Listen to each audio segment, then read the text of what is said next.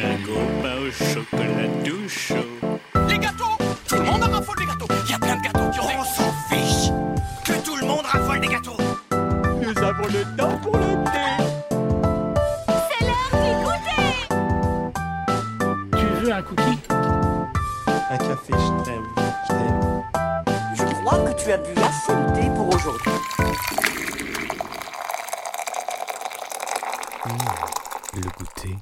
Il fait chaud, non? Si vous écoutez cet épisode en novembre et qu'il fait moins de 25 degrés, dites-vous qu'ici on est sur un mois de juin bien chaleureux. Alors on va manger et boire léger, mais on va pas s'empêcher de prendre le goûter. Bienvenue à toutes et à tous, je suis Manu, revoici le buffet musical 100% convivial de Tartine Ta Culture.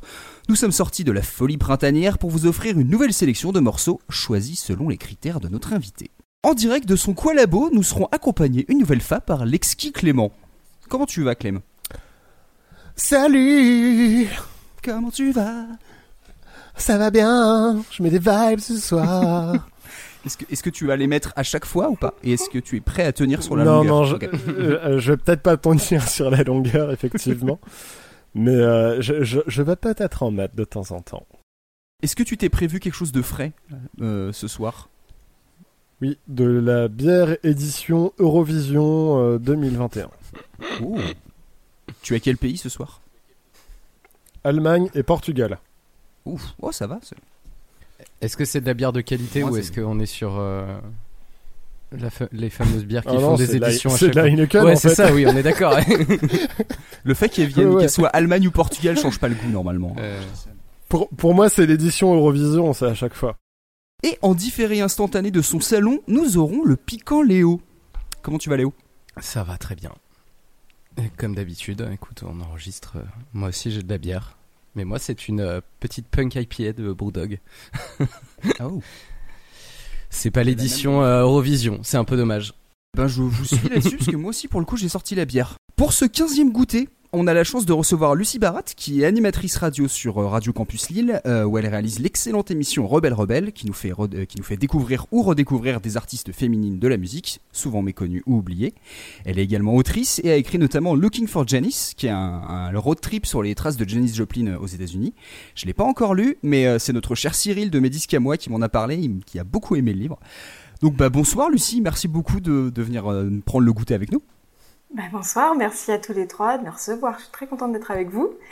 Bonsoir, bonsoir. Et puis bah, moi, j'avoue que tu vois, j'ai pris une boisson chaude. J'étais en train de t'écouter, je me dis ah moi j'ai pris une boisson chaude, c'est mon truc. euh, c'est pour euh, ça, me- ça, je sais pas, je crois que ça me rappelle le truc des Touaregs. Tu sais, quand il fait très chaud, il faut boire très chaud. Oui, Donc euh, moi, je, on m'a dit goûter, je suis venue avec une tisane, tu vois. Voilà. tu es une meilleure élève que nous. Hein. Oui, je suis très disciplinée. Rebelle Rebelle, je t'avoue que j'ai, découvert il y, a, il y a peu. Je voulais savoir justement comment t'es venue l'idée en fait. Euh, à la base, tu voulais parler d'artistes en particulier ou c'était plutôt, on va dire, la volonté de euh, montrer un peu euh, bah, la variété de, chanteuses et de musiciennes qu'on pouvait trouver dans, des styles très différents? Eh ben écoute, c'est une super question parce que déjà je suis hyper contente que ça te plaise et que tu aies découvert des, des artistes grâce à, grâce à Rebelle Rebelle parce que je crois que c'est ce qui me tient le plus à cœur. En gros, euh, l'histoire, elle, elle date d'il y a longtemps, c'est parce que je, suis- je suis fan de Janis Joplin. Donc j'ai écrit effectivement Looking for Janis qui raconte mon voyage sur les pas de Janis Joplin aux États-Unis. Mais surtout avant ça, il faut que je dise quoi que je suis accro depuis l'âge de 14 ans euh, âge, euh, âge auquel je croyais peut-être intimement que j'étais la réincarnation de Janis Joplin. C'est vraiment pour dire à quel point j'étais fan. Ce n'est pas sain. Euh, C'est pas c'est carrément mal ça. Mais ça, c'est l'adolescence, tu vois. Et Donc, il a pour guérir de ça, il a fallu que j'aille aux États-Unis euh, sur les pas de Janis, voir là où elle avait grandi, voir sa maison, etc. Mais c'est surtout que après, enfin en fait, Janis Joplin, euh, bah, comme vous le savez, il y a, elle est morte très jeune, il n'y a pas beaucoup d'albums. Donc euh, moi, j'ai baigné dans un univers de musique. euh, Mon père est très mélomane, mais il, a- il écoutait aucune femme. Enfin, à part, je dois quand même concéder qu'il écoutait Pat Benatar, mais j'aime bien Pat Benatar, mais je veux dire, ça compte pas pour, comme euh, comme culture musicale féminine du rock, quoi. Je veux Ouais. dire, bon. Et donc j'ai commencé à écouter des femmes. En fait, je me suis dit ah ouais, donc il y a des femmes qui, qui chantent, il y a des femmes qui font du rock. Et donc j'ai commencé par Patti Smith, par Ricky Lee Jones, etc. Et ça, tu vois, j'avais 15-16 ans. Et puis, je suis d'une nature peut-être assez passionnée, mais en tout cas, je me suis complètement passionnée euh, pour le sujet. Je suis devenue accro. Euh, Quand je faisais du babysitting, c'était pour payer les disques le lendemain euh, chez le disquaire. J'ai acheté des disques d'occasion. et donc ça, ça fait maintenant des années de ça. Et des années que je suis, je suis fan de, de chanteuses de rock, de musiciennes de rock et de pop, même en général. Et quand j'ai sorti Looking for Janice, je me suis rendu compte qu'en fait, les, la majorité des gens euh, connaissaient pas ces figures féminines du rock. Enfin, je, je veux dire, au-delà de Patti Smith et Janis Joplin, euh, un peu Debbie Harry pour Blondie, mais pff, parfois Marianne Faithfull, mais c'est c'est assez euh, loin et, et ça m'a toujours euh, fait mal au cœur parce que il y a des artistes que j'adore, par exemple, je, je suis ultra fan de Laura Niro. C'est vraiment une artiste que j'avais envie de mettre en lumière. Pendant des années, je m'étais dit, ah, un jour, un jour, un jour, je ferai euh, genre une encyclopédie du rock au féminin. Tu vois, genre le gros rêve de ma fille, une encyclopédie du rock au féminin. Sauf que c'est long. en plus, ça doit se mettre à jour régulièrement. Donc au début, je m'étais dit, ah, je vais faire un blog et machin. Et puis bon, tu vois, pour chaque artiste, euh, je pensais à des tas de trucs. Et je me suis dit, c'est c'est un peu trop gros, c'est un peu gigantesque. Hmm. Et puis un jour, euh, on, me demande de faire une, euh, une conférence sur Janis Joplin parce que j'étais fan et tout, et du coup on m'avait demandé ça. Et je suis invitée à Radio Campus Lille pour, euh, pour parler de cette conf. Et en fait, le- je m'en sens super bien avec l'animateur. Et, et puis je réfléchis après, et je me dis, on fait une émission ensemble, puis je me dis, bah pourquoi je ferais pas une émission de radio sur le sujet, puisque bah, c'est spontané, j'adore en parler, j'adore faire écouter de la musique aussi. J'adore aller dénicher des pépites, des trucs, euh, aller chercher dans mes vinyles euh, des choses qu'on n'arrive même plus à trouver sur YouTube ou sur Spotify ou Deezer. Et donc c'est comme ça que j'ai commencé et j'ai fait un- une maquette, et c'était il y a quelques années maintenant. J'ai commencé en décembre 2017 et je fais une émission par mois. La prochaine émission, ce sera la 36e ou la 35e ou la 36e. Ah ouais.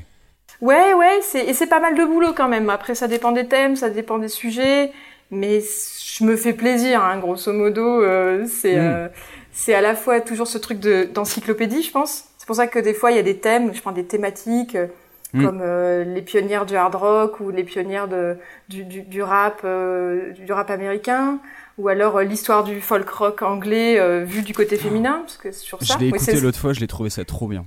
Ah cool, je suis contente que t'aies aimé. Je rappelle juste rapidement, euh, du coup, euh, pour les gens qui, nous écoutent, le, concept du goûter. Donc, on demande à, notre invité euh, de choisir un thème, et le but du jeu, du coup, va être de trouver des chansons en rapport avec ce thème. On les, donc on les choisit, on les écoute tous ensemble, et puis on en parle. Et puis à la fin, on met une petite note de canapé. La petite note de canapé, je rappelle l'idée, c'est concrètement de 1 à 10. Est-ce que c'est un morceau qui vous fait bouger ou non? C'est pas un jugement de valeur, c'est plus histoire de voir si c'est un morceau plutôt calme ou un morceau un peu foufou. Donc bah à 1 sur 10, euh, vous êtes tranquillement sur votre canapé, euh, bien confortable entre vos coussins, et puis à 10, euh, bah, les pompiers arrivent parce que vous avez fait cramer le canapé. Le thème que tu as choisi, Lucie, pour, ce, pour cet épisode, c'est quoi? Eh ben, c'est les relations mère-fille. C'est un sujet que j'avais envie de traiter, j'avoue, pour Rebelle Rebelle. C'est comme ça que l'idée m'est venue et je sais pas, quand tu m'as posé la question, j'ai tout de suite pensé à ce thème. Et je me suis dit, non, mais c'est trop spécifique. Donc j'avais trouvé un peu d'autres idées plus générales et plus j'y réfléchissais, plus je me disais, ah, mais c'est quand même un, bon, un beau thème. Il y a plein de choses à Mm. raconter, il y a plein d'axes, donc euh, go. et, euh, et alors justement, c'était de savoir pourquoi mère-fille en particulier. Alors, ben, on- justement, tout c'est parce- je me suis dit pardon. pourquoi pas parent-enfant, tu vois. euh, Non, non, t'inquiète. Oui, oui, oui. Et ben oui, justement, c'est pour ça que je trouvais ça intéressant parce que c'était euh, plutôt inattendu en même temps. Et en fait, il y a beaucoup de chansons euh, sur euh, les relations, enfin, j'allais dire d'héritage familial, les relations, comme tu dis, parents-enfants, même père-fils. Mais Mm. mère-fille, c'est plutôt inattendu, tu vois. On... Ouais. Après, on aurait pu aller chercher sur euh, les relations fraternelles. Là, je pense qu'il y en a peut-être encore moins des chansons sur le sujet, même si euh, des duos Mm. euh, frères et sœurs et sœurs ou frères et frères, ça, il y en a pas mal. Mm. Il y, y, y a toujours des groupes familiaux, mais la relation mère-fille, ça m'intéressait et surtout ça m'intéressait euh, par rapport aux années 60, parce que quand je pensais à ce sujet pour Rebelle Rebelle, en travaillant, euh, en fait, quand je dis travailler sur Rebelle Rebelle, c'est que de temps en temps, euh, je me lance à moi-même des sujets, tu sais, j'entends une chanson et je me dis ah tiens, il y a peut-être un thème à creuser. Mm. Et puis je creuse un peu et je me rends compte que bah ouais, en fait, il y a rien de sujet. Et sur les relations mère-fille dans les années 60, toutes les chansons de pop, il y a beaucoup de chansons euh, où euh, que ce soit des girls groups, euh, mais aussi certaines chanteuses de pop vont parler de les enseignements de leur mère. Tu vois, ce, ce, Ouais. ce truc très particulier d'une fille qui dit bah voilà ma mère m'avait prévenu euh, euh, ma mère m'a dit que je devais pas faire ci ou ma mère m'a dit que je devais pas faire ça et je trouve que c'est un très beau sujet dont on parle vraiment peu et pas et voilà nous j'avais évidemment bon ça c'est ça me parlait de la passion pour le rock féminin peut-être que j'ai un peu un prisme euh, sur euh, la musique et je vais nécessairement chercher des sujets féminins mais je, je me suis dit que c'était assez inattendu c'est Mais- c'est effectivement, ça aurait été plus cla- classique qu'on fasse euh, par Ouais. enfant. Bien sûr. Mais c'est pour ça, en fait, quand on en a parlé, je me suis dit que c'est, finalement, c'était un petit peu plus un challenge de trouver, mais du coup, l'idée était d'autant plus intéressante. Est-ce que tu veux parler un petit peu du morceau avant qu'on le lance, ou est-ce qu'on le, on l'écoute direct et on en parle après? Bah, je vais peut-être juste présenter euh, rapidement le morceau que j'ai choisi. Il est dans cette euh, lignée justement euh, des années 60, de cette euh, question d'émancipation. Et euh, c'est un groupe que je pense que nos auditeurs et auditrices vont reconnaître, en tout cas j'espère. Et ce groupe-là, il est justement, il est très très intéressant par rapport à l'histoire du rock et à l'histoire du, du rock au féminin. Euh, je vais Mhm. juste ajouter une petite réminiscence comme ça. Il y a pff, des années, je pense, il y a je sais pas combien d'années, peut-être 20 ans, j'étais j'étais jeune, très jeune. Euh, et dans... je suis encore jeune, mais plus aussi jeune. Et euh, dans Rock and Folk, ils avaient fait un sujet sur l'histoire du rock. Et ils avaient mis une photo de ce groupe et une photo des Slits, qui est donc un, un groupe de, Ouais. de punk euh, anglais. Et en disant peut-être l'histoire du rock, elle, elle peut se résumer à ce qui s'est passé entre ces deux images, entre ces deux groupes. C'est ça, l'histoire du, du rock, il tiendrait peut-être là-dedans. Donc euh, cette chanson qu'on va écouter, elle est très pop dans ses arrangements, dans sa construction, et en même temps, elle est très rock dans son attitude. Ouais. Peut-être que c'est aussi euh, euh, le rock, c'est aussi l'énergie de rébellion mis dans la pop, parce que la pop, c'est vraiment la musique de grande consommation entre guillemets. Mhm. Donc il y a un truc aussi comme ça très fort quand des jeunes filles, là c'est une chanson qui date de 1965 qu'on va entendre, des jeunes filles, euh, euh, j'imagine dans le dans le transistor des parents euh, se mettent à, à dire des choses comme ça, Mm. à parler comme ça de leur mère. Donc le morceau s'appelle I Can Never Go Home Anymore et il est interprété par The Shangri-Las qui est donc un trio, euh, un trio euh, originaire de New York et cette chanson date de 1965. Elle a été écrite par George Morton. I'm gonna hide if she don't leave me alone. I'm gonna run cause you can never go home anymore.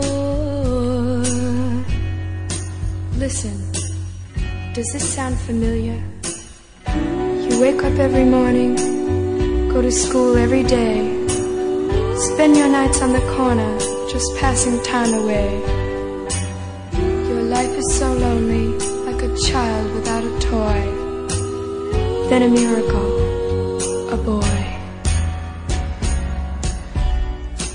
And that's called glad. Now my mom is a good mom, and she loves me with all her heart. But she said I was too young to be in love, and the boy and I would have to part. And no matter how I ranted and raved, I screamed, I pleaded, I cried. She told me it was not really love, but only my girlish pride. And that's called bad. Donc c'était I Can Never Go Home Anymore par les Shangri-Las. Euh, alors, bah du coup, je te laisse, re- je te laisse reprendre la parole, Lucie. Euh, qu'est-ce que, qu'est-ce qui t'a fait choisir ce morceau en particulier? Bon, je dois dire déjà premièrement que c'est un de mes morceaux préférés. J'adore cette chanson de The Shangri-Las. Je trouve qu'elle capture euh, toute l'énergie de ce groupe qui avait quand même cette particularité d'être à la fois un groupe de pop, mais avec des nénettes qui étaient euh, en mini-jupe, euh, la frange. Elles avaient un petit look un peu rebelle comme ça, avec les bottes en cuir. Mais c'était quand même de la pop, elles étaient habillées toutes les trois pareilles, etc. Mais la, la particularité de, de, de leur chanson, c'était d'arriver à faire ce, ce, cet effet justement de mélodrame musical, espèce de tragédie adolescente, mais euh, avec un lyrisme incroyable, avec des arrangements euh, qui sont euh, très, euh, j'allais dire presque baroque par moments, euh, un peu excessifs. Et je trouve que il y a une, une beauté dans cette sorte de narration adolescente à capturer en 2 minutes 30 ou, ou en 3 Ouais. minutes. Euh, et puis, cette forme d'exagération. Et après, dans cette chanson, ce qui est très beau, je trouve, c'est que on a toute cette palette d'émotions de la jeune fille, la jeune fille euh, des années 60. Euh, donc, elle, elle, raconte au début que bah voilà, elle s'ennuie à l'école, qu'elle est toute seule dans son coin, et puis là, elle voit un garçon, et ça, c'est un miracle, quoi. Déjà, je trouve que c'est c'est drôle tellement c'est exagéré et fort. Et, et, puis voilà, sa mère euh, ne veut pas euh, entendre parler de ce garçon. Il est hors de question qu'elle voie ce garçon, donc euh, elle s'apprête à fuguer. Elle, elle, elle fugue, et puis au moment où elle fugue, elle se rend compte qu'elle a qu'elle n'y pense plus à ce garçon. Donc finalement, ce qui se joue là, c'est pas l'amour pour le pour ce pour ce garçon, c'est pas une histoire d'amour adolescent, c'est une histoire de conflit de génération. Euh, elle a envie de quitter euh, le, le, domicile familial parce que euh, c'est pas supportable que sa mère la soutienne pas dans cette histoire. Et puis bon, c'est mm. très ado. Hein. Et elle se dit ah bah non. En fait, elle oublie ce garçon et, et, elle repense à sa mère qui est là pour la protéger et qui lui qui lui qui lui disait avant de s'endormir euh, chute ne t'inquiète pas tout va tout se passera bien et puis en fait la mère meurt de, de, de, chagrin et, et elle peut plus jamais rentrer chez elle quoi I can never go mm. home anymore et c'est aussi cette transformation de l'âge adulte. Je trouve qu'il y a tout dans cette chanson, euh, du désespoir de l'adolescence, euh, ce désir de quitter les parents, de s'affirmer, de faire son chemin, et puis en même temps cette fragilité et cette euh, douleur quand même à la sortie qui est qu'une fois qu'on s'est séparé, qu'on a coupé entre mm. guillemets le cordon, bah, c'est quand même une séparation. Alors là, c'est évidemment tiré à l'extrême, quoi. C'est un peu grandiloquent parce mm. que la mère, elle en meurt et que c'est plus jamais possible. Je trouve que ce qui est beau aussi avec cette chanson, c'est qu'elle fait écho euh, au grand tube qu'elles avaient eu l'année précédente, euh, en 1964, qui est la chanson, je pense que tout le monde connaît de, de, de Shangri-Las, qui est The Leader of the Pack, qui avait déjà été coécrite par euh, George Morton, mais qui a été coécrite aussi par, par Ellie Greenwich, notamment, dont, dont je parlais dans l'émission sur The Brave Building.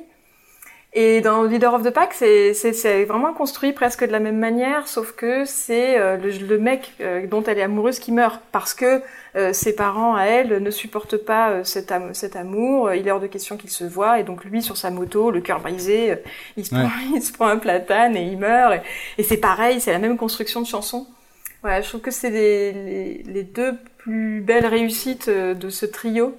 Euh, bon, elles ont fait aussi plein d'autres chansons très belles, mais là, sur la relation mère-fille, je, trouve ça fascinant comme une chanson qui est aussi euh, extrême euh, dans ses arrangements, euh, aussi narrative, peut capter en 2 mm. minutes 30 une histoire avec autant de nuances et qui peut parler à tout le monde, et qui parle à toute une génération. C'est vrai que je me suis fait la remarque. Euh, déjà deux choses, c'est que euh, autant le côté euh, pop un peu romantique à l'excès, je, vois des équivalents de cette période-là. Mais ce qui m'a surpris, c'est que pour le coup, j'ai pas trouvé que au niveau musical, ils en faisaient des tonnes. Tu vois, y a pas, on n'est pas dans du Phil Spector, on n'est pas dans des trucs où il y a des tonnes de violons partout. Enfin, je me suis dit, ça arrive à capturer un truc à la fois très tragique et en même temps, j'ai pas trouvé que musicalement ils en faisaient trop. Enfin, en tout cas, c'est mon, impression. Et un deuxième truc, euh, justement, par rapport à ce que tu disais, c'est euh, la tournure vraiment euh, dramatique de, l'histoire. Parce que autant des chansons où des, jeunes hommes ou des jeunes femmes vont dire concrètement, je me barre parce qu'ils ont, envie, ils ont envie de partir, ils ont envie d'être avec quelqu'un, ils ont envie de laisser leurs parents, et tu fais cette, ce côté émancipation très, très optimiste, très innocent. C'est des morceaux pop qu'on connaît, mais c'est vrai que la tournure de bah en fait euh, peut-être que le on va dire cet amour soudain en fait va pas durer et qu'en fait t'as laissé euh, t'as, on va dire t'as, entre guillemets t'as laissé tes parents souffrir et t'es parti et c'est vrai que euh, avoir cette nuance là surtout qu'à l'époque elles, elles-mêmes elles étaient quand même assez jeunes si je dis pas de bêtises oui, oui, elles étaient très jeunes. Elles étaient encore mineures pour la plupart. Ouais, ouais. Et alors, je, je, je, sais pas si c'est elles qui, qui ont écrit euh, toutes les paroles de, de, la chanson. Mais c'est vrai que je me suis dit, il y a quand même une certaine nuance et c'est aussi un prof de, maturité de réussir à prendre le recul euh, là-dessus. Euh, c'est c'est vrai que c'est assez impressionnant de réussir à mettre tout ça, comme tu disais, en 2 minutes 30, quoi. Ouais, je sais pas, je pense pas qu'elles aient travaillé sur les paroles, mais je, je connais pas assez bien l'histoire de cette chanson en particulier ou de la manière dont le groupe travaillait. je, je pense que c'est George Morton qui a tout écrit parce que c'était quand même dans une euh, j'allais dire presque une industrialisation de la pop euh, à l'époque Ouais. aux États-Unis. Hein, tu vois, c'était quand même à la chaîne. Et, et tu as raison, c'est pas Phil Spector là qui produit, contrairement à Leader of the Pack. Là, c'est euh, George Morton aussi qui produit. Et du, du coup, enfin, je pense que c'est George Morton, si je dis pas de bêtises. En tout cas, euh, Je crois, euh, ouais. c'est c'est vrai que t'as t'as pas, euh, par exemple, dans Leader of the Pack, t'entends la moto. Enfin, bon, c'est un peu saugrenu. Mais là, t'as quand même, bon, t'as quand même cet effet de montée un peu en puissance où quasiment elle va crier maman, tu vois. C'est c'est ça Ouais. part un peu en en vrille à cet endroit-là et c'est assez beau. Mais je trouve que ça fait un peu comme un, une sorte d'opéra pop en miniature, tu vois. Exactement. Un peu, euh, Mm. c'est c'est vraiment ça. Peut-être que c'est aussi les The Shangri-Las, c'est un peu un groupe charnière dans, à mon sens, dans la pop euh, au féminin et dans les girls Ouais. group, euh, parce que euh, justement elles, inc- on va- elles, elles incluent ce genre de sujet, ce genre de drame avec les nuances, la question du deuil, la question de de l'amour, mais de la rupture, des parents, des conflits, des tiraillements. Mm.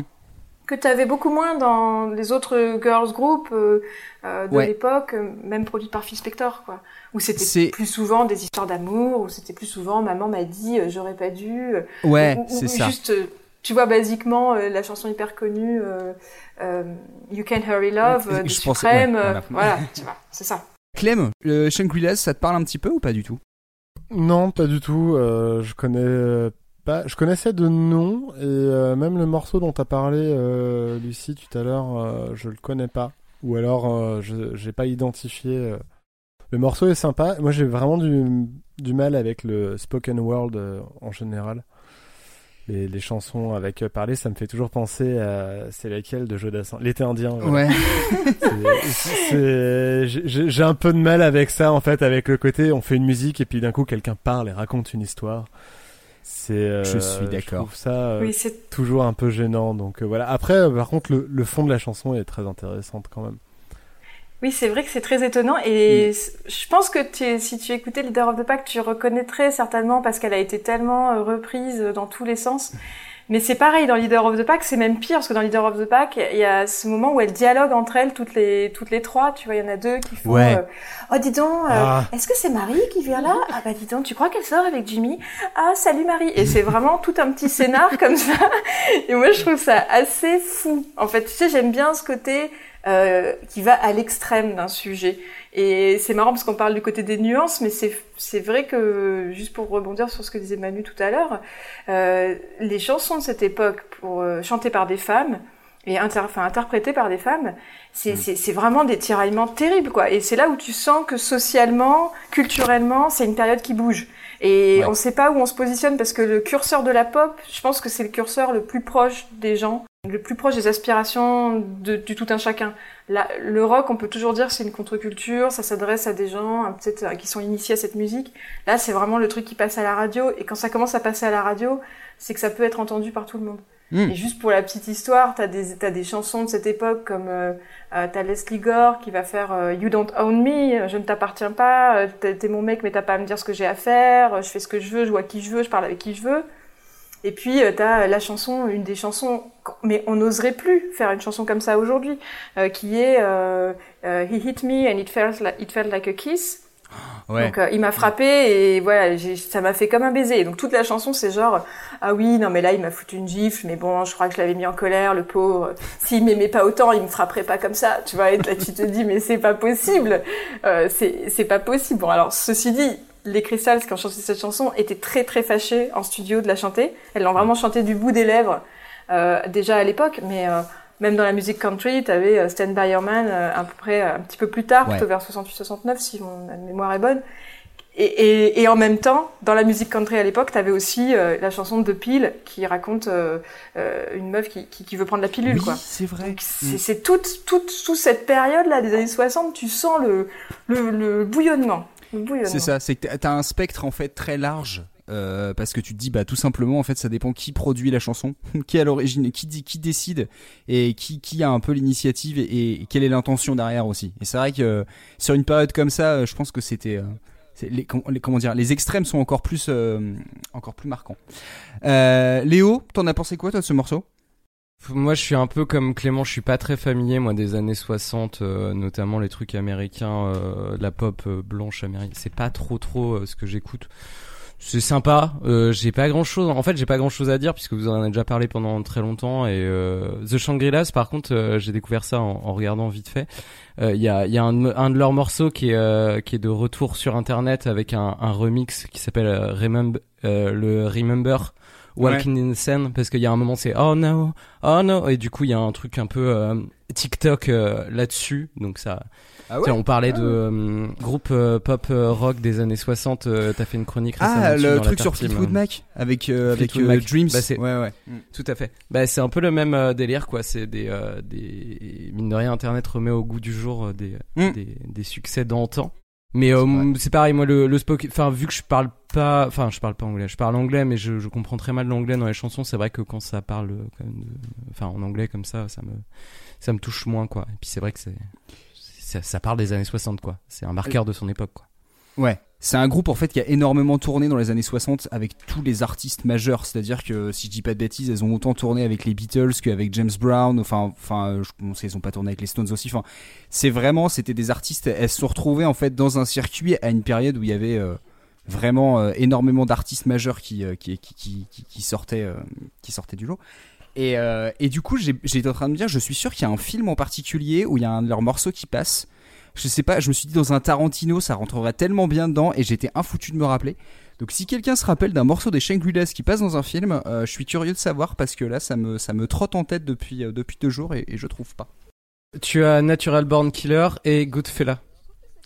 Ah Ok. Oui, Oui, bah oui. Les affranchis. Les affranchis. Ouais, Voilà. bah oui, bah ça me. Ah, je, ouais. Et je Tu Tu as crois voir deux morceaux, euh, tu euh, as Remember et euh, Leader of the Pack. euh, Ah, voilà, c'est il ça. suffisait juste de taper The Shangri-Las Movie sur internet, euh, Oui, Google. mais euh, moi, je suis allé sur IMDB, j'ai voulu faire mon malin et tout, et j'ai pas trouvé. Ah ouais. Vraiment, c'est le deuxième lien. What, a song, What Song, tu, tu peux retrouver à mon avis euh, Oui, tous, bah, les, tous les morceaux utilisés dans des, dans des C'est pas films. parce que je cherche que je cherche bien, hein, tu sais. Ouais. C'est marrant euh, que Léo, tu parlais T'as cherché de... dans le quid, toi encore? Ouais, je me Ah, disais, c'est marrant Léo, parler parce que toi tu disais... euh, Ouais, Ah ouais, désolé, putain, je suis désolée. Ah, c'est moi aussi, désolée. Euh, ouais, je disais, Léo, c'est marrant parce que toi, tu as l'impression que c'est daté et en même temps, euh, oui, clairement, au niveau des sons, euh, c'est daté. hein, c'est pas de la... Ça s'entend que c'est pas du tout d'aujourd'hui. Mais justement, par rapport aux relations mère-fille, moi, je pense qu'il y a quelque chose qui perdure dans cette énergie d'adolescente. Je pense que euh, en tant qu'ado, alors évidemment, euh, là, du coup, ce soir, euh, je suis la représentante de la euh, féminine, donc euh, je, je vais parler peut-être pour moi, mais je peux pas parler pour toutes les femmes, je peux pas parler pour les ados d'aujourd'hui. Et en même temps, Mm. j'ai- j'ai cette sensation que ce, ce sentiment-là, euh, de cette relation conflictuelle avec la mère, avec la génération, bah finalement, ça aussi, encore aujourd'hui, les ados le vivent. Euh, peut-être sur d'autres sujets que sur euh, les garçons. euh, Bien et sûr. encore, euh, je suis pas sûre, quoi. Mais je pense que c'est encore justement très vivant. C'est ça que je trouve beau. Bah, pour le coup, Ouais, mais c'est plus sur la forme que sur le fond. ce que Ouais. je veux dire, c'est Mm. c'est la forme Mm. de la manière dont c'est dit, la, le- la musique et tout. euh, le, le message, il y a toujours de toute manière des- une chanson d'amour sera intemporelle. Pourtant, elle est toujours un peu datée quelque part. Mais c'est plus ça en fait. Quand je disais beau. ça.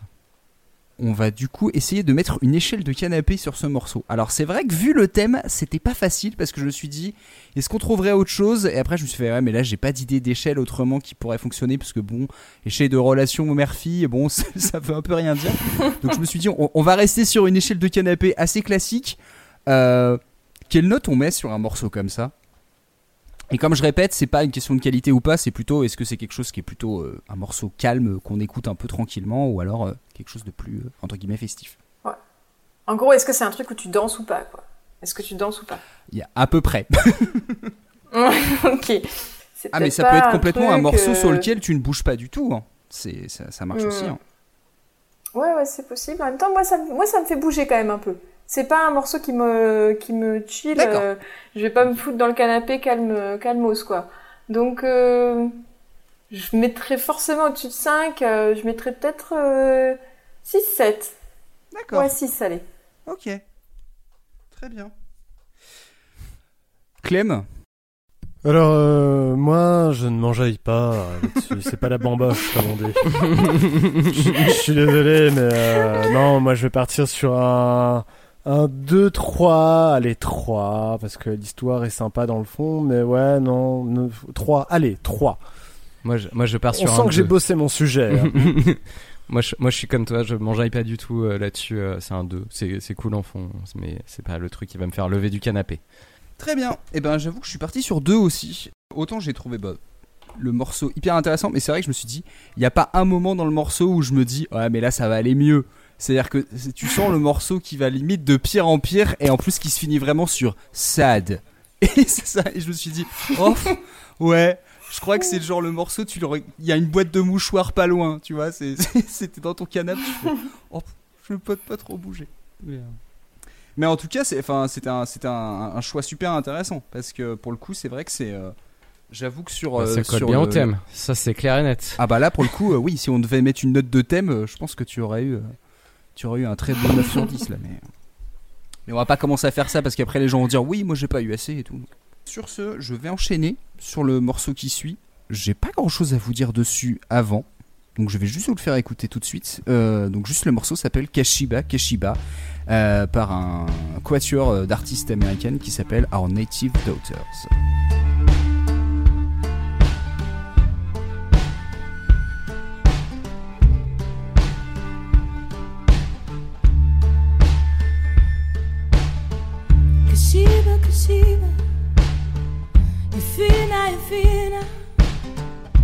Does your spirit fly?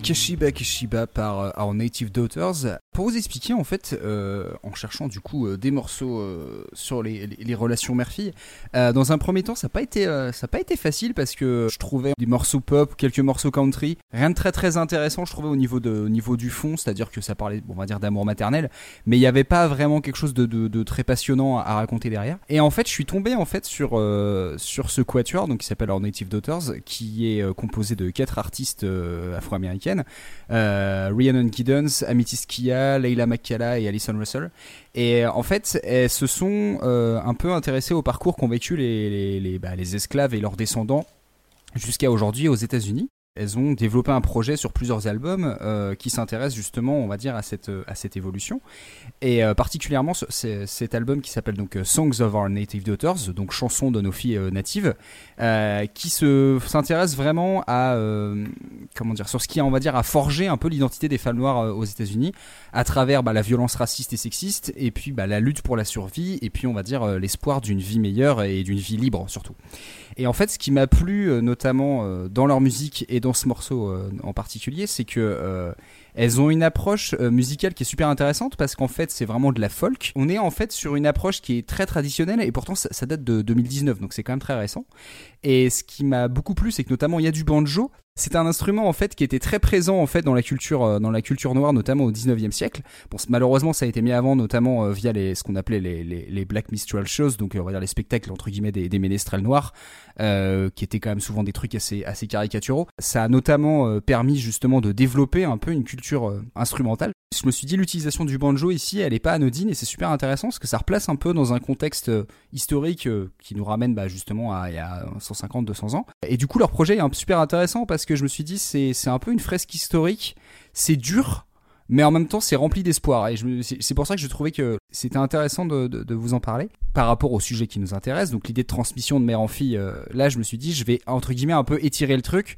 C'est-à-dire l'idée de transmission sur plusieurs générations et en fait Kashiba Kashiba donc c'est un morceau où euh, Alison Russell donc une, des, des quatre femmes elle s'est inspirée en fait de son histoire personnelle elle a rencontré son père biologique quand elle avait 30 ans et en fait, à partir de là, elle a un peu retracé un peu son passé et en remontant son arbre généalogique, elle a pu remonter jusqu'à une femme qui s'appelait Kashiba, qui était esclave et qui a été déportée du Ghana. L'idée, quand elle a découvert ça, c'était justement de lui rendre hommage et de parler un petit peu euh, de toute la filiation en fait qu'elle a pu créer, de cette transmission en fait de mère en fille euh, sur, euh, sur sur plusieurs générations. Alors je vous lis quand même quelques paroles que que, que j'ai trouvées vraiment vraiment fortes. Violé et battu, on t'a pris tes bébés, affamé et vendu et vendu encore. N'es-tu pas une femme qui mérite l'amour? N'est-ce pas remarquable que tu aies survécu? Keshiba, Keshiba, tu es libre maintenant, tu es libre maintenant. Comment est-ce que ton esprit vole, sang de ton sang, os de ton os? Par la grâce de ta force, nous avons la vie. Tu étais oublié, presque abandonné, tes enfants ont fondé des générations, ta force les a soutenus, ils ont gagné leur liberté, retracé leurs racines pour te retrouver.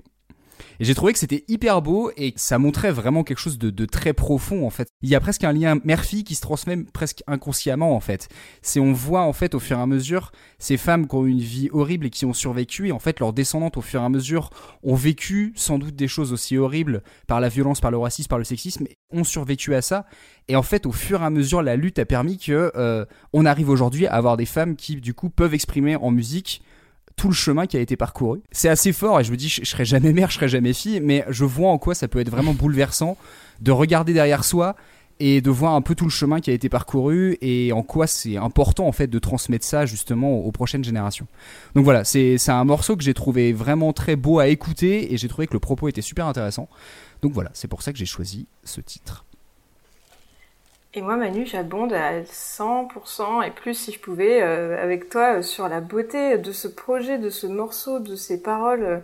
Je trouve ça hyper fort. Je suis hyper contente que tu aies programmé ça parce que je connaissais pas cette chanson en particulier. Je connaissais euh, plusieurs artistes du Quatuor, mais je les avais jamais entendus euh, toutes les quatre ensemble et je trouve euh, ça bouleversant. Et quand tu parles de transmission, je me dis, mais c'est aussi cette question de inconscient collectif à l'échelle de la famille. Mm. Et je pense que pour les filles euh, et pour les mères, il y a, il y a quelque chose quand même de très particulier, justement. euh, là, on entend euh, cette, question de la violence, euh, de l'horreur vécue et peut-être des traumatismes transmis. Et je pense à d'autres chansons auxquelles j'avais pensé sur le sujet, euh, dont une qui, s'appelle To Daddy, euh, qui, qui a été chantée par Emilio Harris mais écrite par euh, Dolly Parton, où, Mm. où une fille raconte euh, comment sa mère est partie, des histoires où des filles rendent hommage à leur mère qui ont été des femmes battues.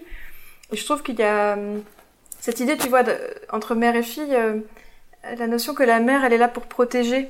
Et on le retrouvait dans la chanson de The Shangri-Las. C'est la mère qui donne la vie.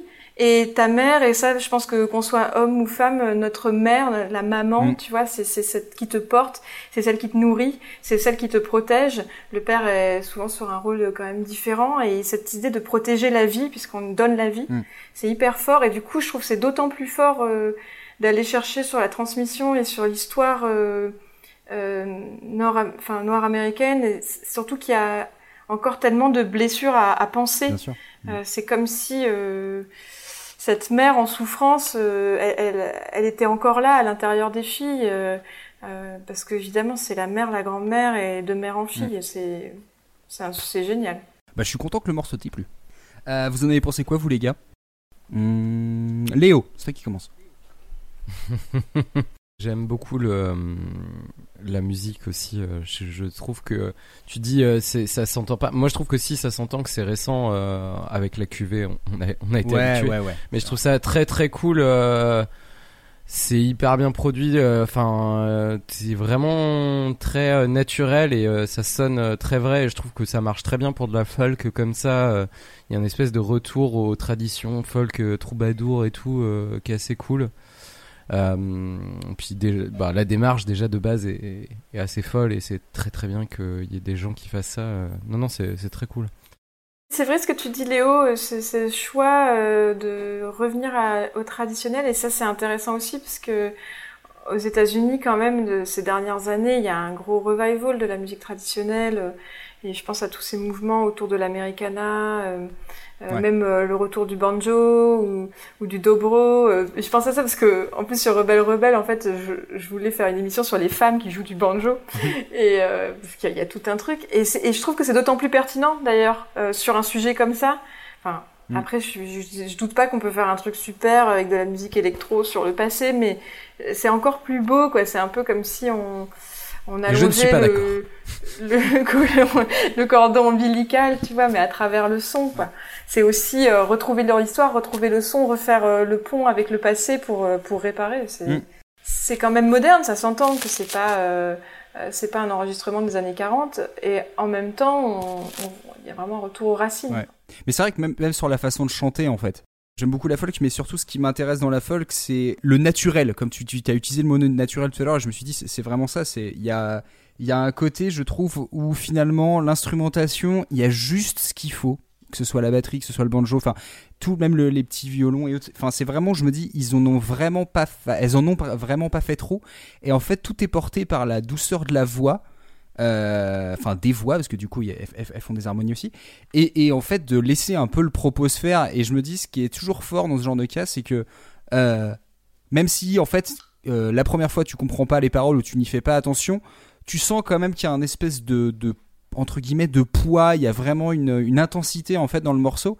Et ce que je trouve toujours très fort parce que je me dis bah la folk souvent euh, c'est, c'est- ça repose sur pas grand chose et du coup tout va se jouer un peu sur qu'est-ce que tu vas exprimer et comment tu vas le partager aux gens autour et, euh, et je trouve que c'est là où la folk fonctionne, euh, fonctionne le mieux, quoi. J'ai- j'ai- J'aime vraiment pas la folk et là du coup euh, j'avoue que j'avoue que t'arrives à me faire aimer de la folk donc euh, Oui. ça veut dire que le pari est réussi. C'est cool. Et moi, je, disais, je voulais juste rajouter que ça me faisait penser à, ça me faisait penser un peu à Odetta aussi, tu vois, dans cette euh, Ouais. énergie, Ouais, euh, ouais, vraiment euh, de folk engagé, mais aussi tr- très dépouillé dans, dans, dans les choix d'arrangement et, et très vibrant comme ça dans Ouais. la voix. Je suis tout à fait d'accord.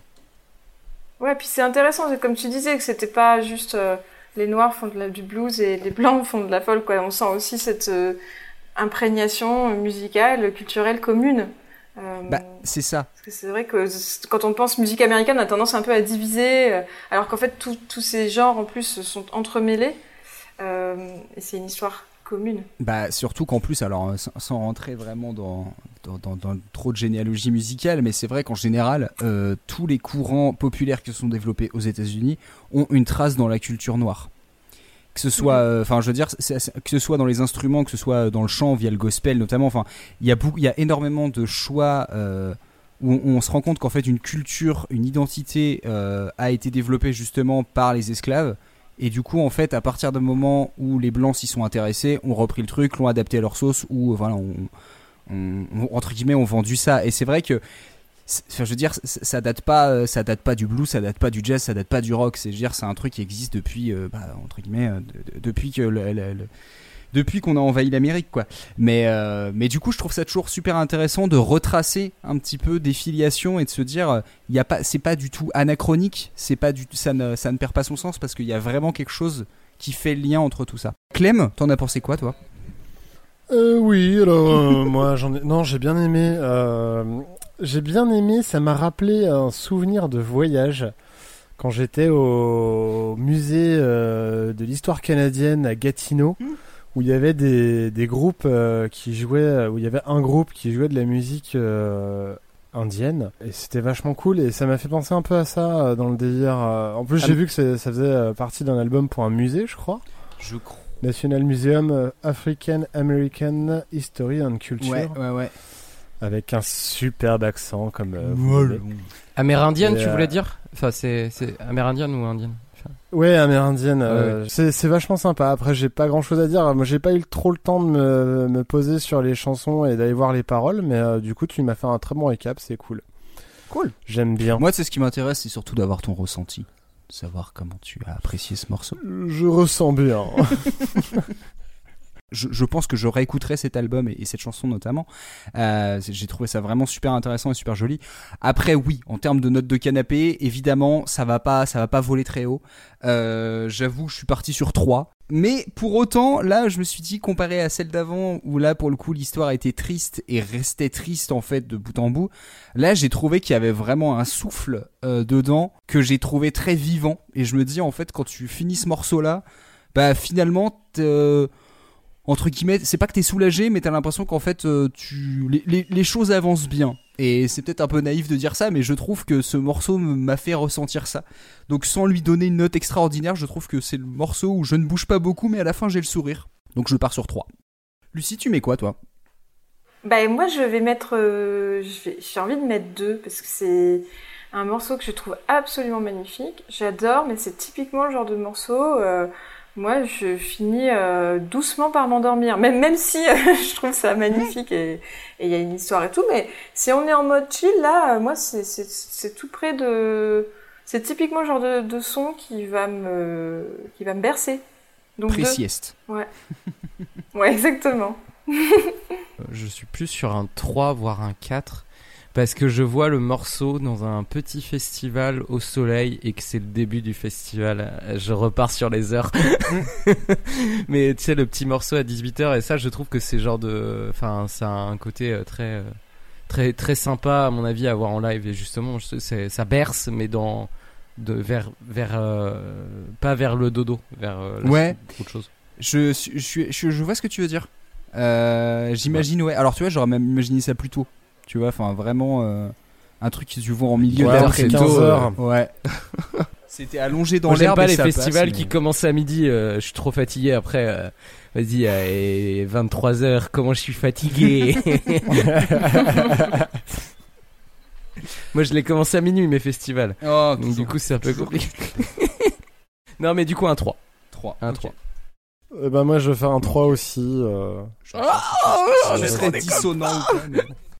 Pour préciser quand même, euh, si je file des notes à la fin, c'est juste parce que ça va me permettre de classer dans la playlist les morceaux, on va dire selon s'ils sont calmes ou un peu plus festifs. Enfin, ça après, ça, ça, ça va dépendre aussi des morceaux que vous pouvez nous envoyer, parce que comme d'habitude pour le goûter, on attend justement que vous nous envoyiez des suggestions euh, sur, euh, sur le thème du jour. Clem, est-ce que tu es prêt à nous passer ton Ouais. morceau? Euh, bien sûr que je suis prêt. je- je- je- J'étais prêt. Allez.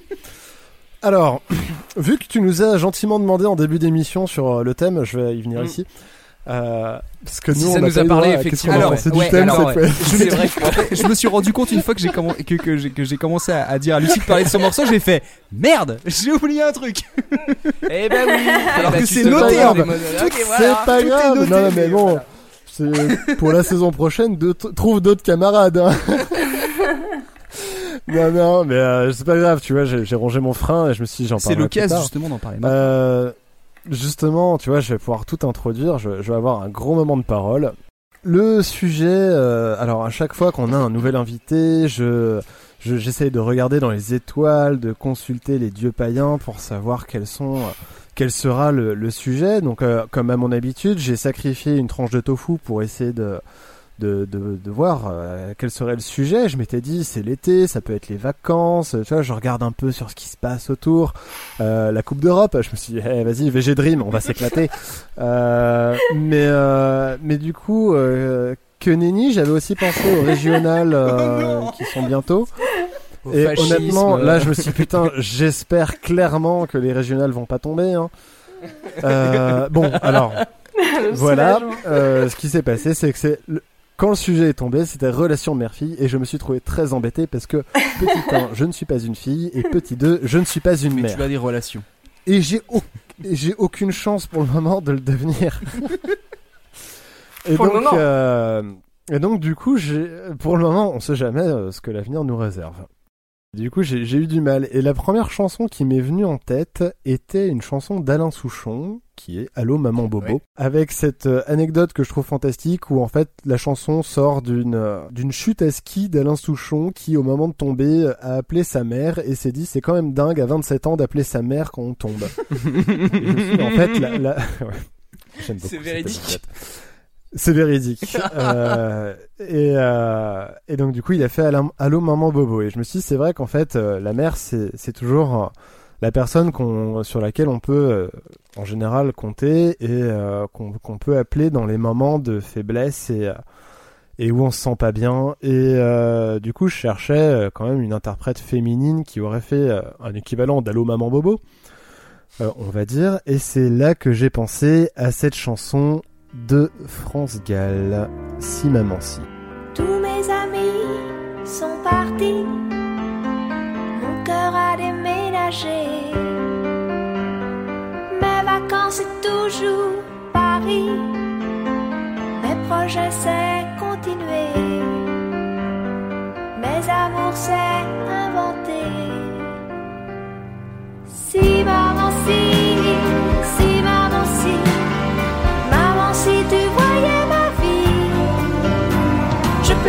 pleure comme je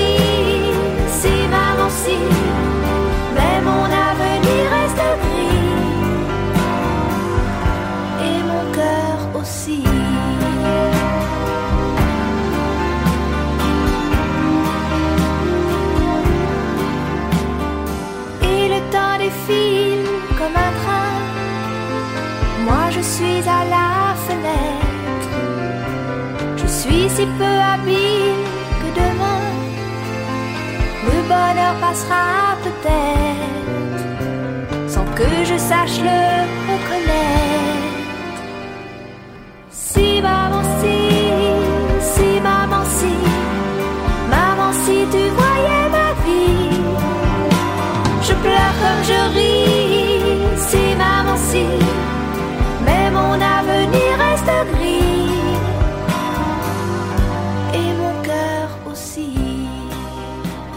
C'était France Gall euh, avec euh, Si Maman Si, euh, sorti en 1977 sur l'album euh, Dancing Disco. Euh, voilà. Euh, que dire sur que dire? Voilà, c'est c'est beau. Moi, j'ai toujours un, un- je suis toujours sous le charme de la voix de Mm, France mm, Gall et surtout quand elle est accompagnée au piano par, par un piano de Michel Berger, je trouve que c'est un duo fantastique dans l'écriture et l'interprétation. Et, euh, et ben voilà, en fait, c'est, j'ai pas grand chose à dire. C'est que j'aime beaucoup cette chanson, j'aime beaucoup cet auteur-compositeur, donc qui est Michel Berger. euh, rien à voir avec Justin Bridou, mais euh, je vous ai Non, dit, hein, a je suis droit de fatigué, la mes faire, blagues sont celle-là. pas la forcément au vache. meilleur Ouais, niveau. C'est hein. interdit. La C'est interdit. ouais, c'est- ça fait longtemps que ça a été interdit. Bon, allez, je suis c'est fait. désolé. euh, C'est carton Euh, jaune. Bon, bah très bien. Eh ben, je vais quitter euh, cette émission. Carton ce jaune, soir, carton suite jaune, à- pas carton rouge. Suite à une blague éliminatoire, carton rouge sur blague. Jaune, jaune. Euh, Attention. Ja- Jaune, ah bah du coup, ah, Simple avertissement. chance. ouais, ouais. Et, euh, et donc du coup, bah c'est pas la joie la chanson, c'est quelqu'un qui déprime et qui euh, du coup euh, aimerait en parler à sa mère parce que de ce que je comprends, euh, sa mère est pas forcément là ou quelque chose. Donc, euh, enfin moi c'est comme ça que je l'interprète. Après, euh, c'est comme tout une chanson, chacun l'interprète comme il le sent. Moi, euh, c'est ce que j'imagine. C'est euh, le besoin de se confier à sa mère quand c'est pas possible. voilà, je sais que ça peut être très compliqué. et, et puis voilà, donc je trouvais que cette chanson pouvait bien illustrer ce thème. Mm. Voilà, comme je vous ai dit, hein, je suis ni une fille ni une mère, donc j'ai eu un peu de mal aussi, euh, parce que j'ai besoin, moi, de, faire appel à mon vécu des fois pour essayer de trouver des chansons, et, et, et là, c'était compliqué. Alors du coup, je vais te poser une question. Si Michel Berger avait chanté la chanson, est-ce que tu l'aurais euh, vu différemment? Mais bien sûr, c'est ce que je me suis dit aussi. Je me suis dit, mais en fait, c'est Michel Berger qui l'a écrit, mais euh, bon, après, Non, c'est- mais parce c'est- que- c'est la jolie voix de France Gall. Mais euh, voilà, je, je suis d'accord aussi avec ça. C'est c'est complexe, hein. Allô maman Bobo, si c'est une femme qui chante, euh, ça devient une chanson. Mais voilà, j'ai pas réussi à trouver vraiment une chanson. Alors après, je me suis tapé moult, euh, site internet avec le top 10 des meilleures chansons pour faire une danse mère-fille. Au mariage. Au mariage, oui, pardon, j'ai oublié de préciser. Et, euh, oui, et oui, oui. clairement, c'était pas. euh, C'était pas fameux, euh, hein. bah écoutez, non, c'était pas fameux, mais du coup, j'ai planifié un euh, mariage parce que j'avais plein de pubs après et je me suis dit, bah pourquoi pas. Comme je l'ai expliqué, donc euh, je vais, je vais te l'expliquer à toi aussi, Lucie, et à nos auditeurs euh, derrière vos casques. Euh, j'avais pas mal d'idées de chansons père-fille. Euh, mère-fils, euh, j'avais à peu près tous les matchs, mais j'avais pas celui-là en fait, vraiment en tête. Ça Bah, m'a écoute- un petit peu embêté la relation en fait. Moi, Bah, je trouve que tu t'en sors quand même pas mal je- du tout. hein. Ouais, tu vois, moi si je suis l'invité qui lance le thème et que du coup je me sens un peu, je sais pas, de devoir arbitrer si t'es dans le thème ou pas, moi je trouve que c'est cool quoi, que c'est dans le thème parce que ce qui est hyper beau et qui est universel, c'est ce rapport à la mère euh, qui est la personne qui nous réconforte quoi. Tu vois, c'est ce que tu disais un peu, allô maman ici, euh, allô maman bébé, allô maman bobo, oui, Allô, moi maman, aussi je bébé. fatigue, tu vois, je fatigue Wow. aussi la fin Très de... bonne référence. Et oui, la grande classe. Bon, à peu près la même époque peut-être que Allô Maman Bobo. euh, mais euh, je trouve que ouais, c'est beau quoi. C'est c'est c'est c'est l'image de la mère en fait. Euh, la mère qui est là pour te réconforter, le sein de la mère, etc. Et puis là sur moi j'adore France Gall. Enfin, je suis ultra Ah bah. fan de France Gall. Période Berger. Enfin, c'est pour moi je trouve que c'est vraiment énorme. euh, euh, en termes de qualité musicale, d'interprétation, elle a une voix tellement légère. On a toujours l'impression que, tu sais, elle, elle chante comme si c'était facile, quoi. Alors qu'en fait, chanter comme France Gall, c'est dur, tellement c'est simple. France Gall, elle a jamais rencontré une fausse note de sa vie. C'est pas possible. Ouais, c'est un truc de malade, quoi. Et, et c'est hyper beau, les chansons qu'il a, qu'il a écrites pour elle. Et je pense aussi, euh, cette chanson, elle- pour moi, elle fait un, je sais pas pourquoi d'ailleurs, peut-être parce que c'est sur l'album suivant, euh, et il fait le pont avec la chanson euh, Bébé, euh, Bébé comme la vie. Je sais pas Mm. si vous voyez cette Ouais. chanson, euh, Comme Comme Bébé comme la vie, euh, passe vite avant qu'on ait compris, et qui a été écrite au moment où naissait euh, leur fils Raphaël. Je, peux que imaginer que, que c'était aussi à son intention. Mm. Et du coup, là, c'est aussi euh, bah, France Gall en tant que fille qui, qui est vers la mère, et ensuite France Gall en tant que mère vers son fils. Donc, euh, bah oui, après, je, je termine juste sur ça, sur l'histoire d'expérience. Je veux dire, moi, je, je, suis- je suis pas un fils et je suis pas un père, et jusqu'à preuve du contraire, je le saurai jamais. Mais euh, euh, je pense que c'est ça aussi qui est cool avec euh, les œuvres d'art, que ce soit en musique, mais aussi euh, au cinéma, en littérature. C'est de pouvoir s'imaginer d'autres vies, pouvoir se glisser dans la peau d'autres personnes. Tu vois, et, et comme justement, après moi je me suis intéressée aux femmes dans la musique parce que j'avais euh, cette impression, euh, aujourd'hui on parlerait d'invisibilité, mais clairement c'est ça, surtout les, les artistes de- des époques, euh, je dirais vraiment 50 jusqu'aux années 80-90, c'est dur. Et donc c'est des thèmes qu'on entend peu finalement, puisque comme on a peu d'interprètes féminines, Mm. donc c'est cool, moi je trouve ça cool. Quand tu vois le- les paroles de cette chanson, j'ai pas trouvé l'origine. Je sais pas si est-ce que Berger s'est inspiré de sa vie personnelle et, et de, de se dire que finalement, malgré les ambitions qu'il avait, il n'était pas arrivé jusque-là, ou si c'est vraiment France Gall qui s'est approprié ce te- ce texte. Euh, mais je trouve que ça marche encore plus du fait que Mais- ce soit elle qui le chante, parce que j'arrive encore plus à imaginer le coup de, bah en fait c'était entre guillemets une petite chanteuse euh, qui est arrivée là un peu parce que, euh, notamment parce que bah, son père était producteur et tu te dis, elle s'est retrouvée un peu dans ce monde-là et en fait au fur et à mesure, est-ce que à ce moment-là, la carrière musicale qu'elle menait, c'est ce qu'elle voulait ou pas? C'est alors que Berger, on va dire Berger était vraiment en mode compositeur machin, et je me dis elle plus en tant qu'interprète, est-ce que finalement cette chanson lui correspond peut-être plus? Et c'est pour ça je trouve que le le, le, le propos est d'autant plus intéressant et le fait que ce soit une femme qui la chante, je trouve a encore plus de poids. Ouais, puis aussi le fait que ce soit une femme, ça, ça vient chercher la fragilité quand même. Tu vois, toujours quand c'est une femme qui chante, surtout euh, France Gall, elle- elle- euh, ce qui est assez beau avec le chant de France Gall, c'est que même euh, quand elle avait 40 ans, elle avait toujours cette forme de fraîcheur dans la Ouais. voix qu'elle avait quand elle avait 18 ans. Mm. Et donc il y a quelque chose d'un peu fragile, encore plus fragile. Moi, il me semble qu'il y a des enregistrements de, alors de Berger, le chantant peut-être en concert. je pense parce que j'ai dans ma tête il y a un truc où je me dis je suis sûr de l'avoir entendu la chanter. Et Moi aussi. Mais c'est vrai que là, du coup, ça fonctionne Il en. existe aussi une version de, de Berger et de Coluche qui chantent cette chanson. ah ouais, Voilà, pour les curieux. Mm. Ah ouais. bien joué. Bravo. T'es pas si fatigué que ça en fait. hein. Et puis euh, et puis bah juste, euh, le- enfin moi je- suis toujours épaté par le l'instrumentation, c'est-à-dire que les arrangements c'est c'est c'est à chaque fois je me dis c'est la qualité premium de la pop française. C'est bien composé, tu- c'est extrêmement bien arrangé, tous les petits effets. les- Enfin, en fait, c'est la tiens Léo, la basse, elle est bien la basse là-dessus. Pas me dire le contraire. Oui, mais j'aime pas. j'aime pas, j'aime pas France Gall, j'aime pas Michel Berger, j'aime pas tous ces trucs-là. Euh, non, mais en vrai, c'est compliqué aussi parce que en fait, tu t'es vache. Non, non, mais sans déconner, moi, j'aime pas ce genre de truc. Je, je reconnais la qualité, je reconnais euh, tout, tout ce truc-là, mais euh, je me sens très exclu justement quand en soirée ça commence à balancer des trucs comme ça, parce que j'ai pas du tout cette culture-là, je l'aurai jamais, parce que c'est un truc sur lequel je suis passé à côté, et ça m'intéresse pas plus que ça en plus, donc forcément c'est compliqué.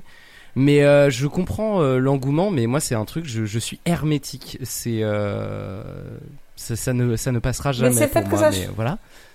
C'est les paroles, c'est le fait que ça parle en français ou... Enfin, je dis ça parce que des fois, tu vois, moi, moi, j'ai découvert vraiment Michel Berger euh, et France Gall, j'allais dire sur le tard. C'est-à-dire, euh, j'ai écouté tous les trucs américains avant et puis euh, j'arrivais pas à écouter de musique française. Et France Gall, ça m'a aidé, mais c'est aussi parce que c'était une amie à moi qui adorait, qui m'a fait découvrir.